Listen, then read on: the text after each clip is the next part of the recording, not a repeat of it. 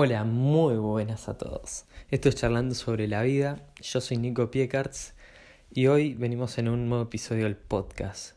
Hoy vamos a hablar de una filosofía que fue creada 301 años antes de Cristo y es el estoicismo.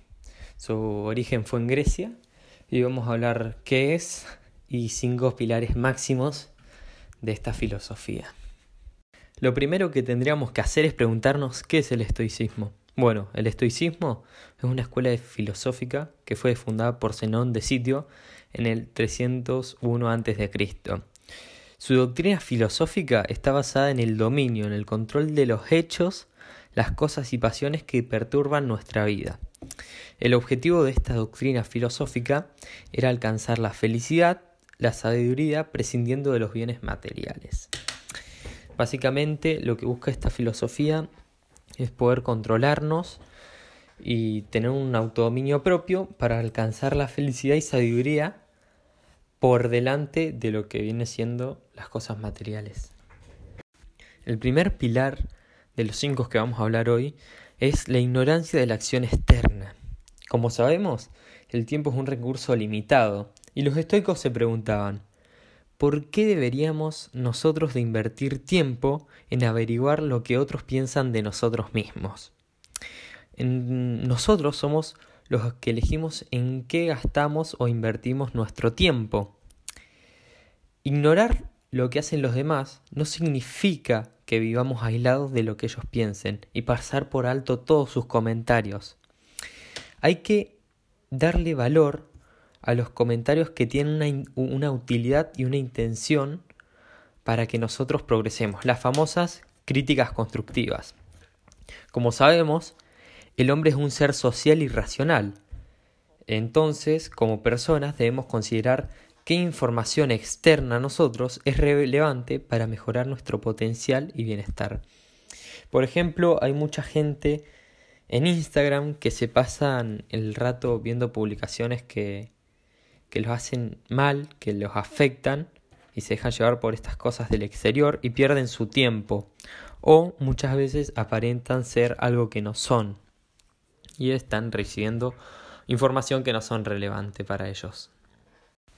El segundo principio es la eliminación de lo superfluo. Entonces, si nosotros fuéramos realmente conscientes de lo corta que es la existencia, no emplearíamos tiempo en profundizar en lo que es banal e insignificante, sino dedicaríamos nuestro tiempo, nuestro cuerpo, nuestro alma a aquellas cosas que nos apasionan, sin darle bola, sin darle amparo a los juicios externos, a lo que digan de nosotros, y pasaríamos mucho más tiempo junto a nuestra familia. Entonces, eh, esto es algo que pasa y muy poca gente que vive sabiendo que en cualquier momento podemos morir, porque es verdad, por más chiquita que sea la probabilidad, nos podemos morir. Entonces, puede ser que este pensar que en cualquier momento pueda, eh, podamos morir sea algo que dé miedo, pero si lo vemos desde otra perspectiva, si cambiamos y nos hacemos esta pregunta, que sería, ¿qué, qué sucedería si empezamos a agradecer que se nos ha brindado un nuevo día para vivir y disfrutar. ¿Qué haríamos si vemos cada día como si fuera una oportunidad de disfrutarla al máximo, sabiendo y siendo conscientes de la muerte?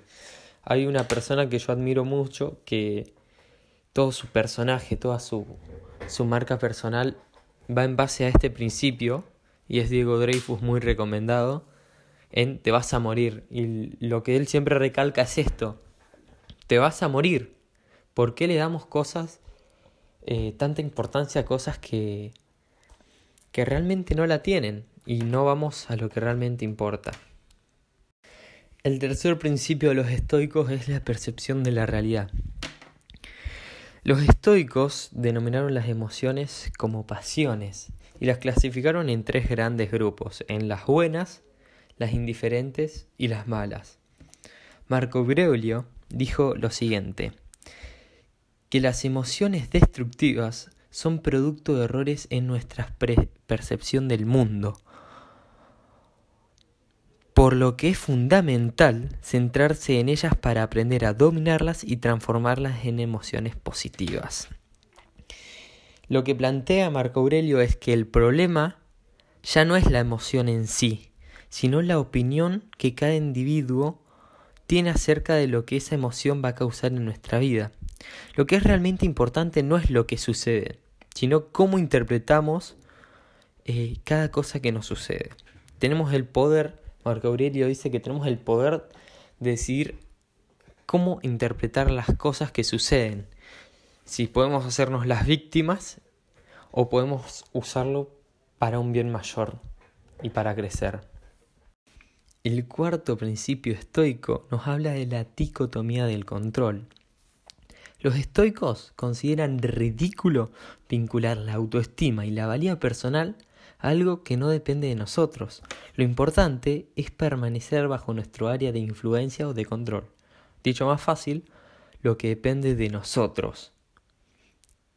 Y no de factores externos.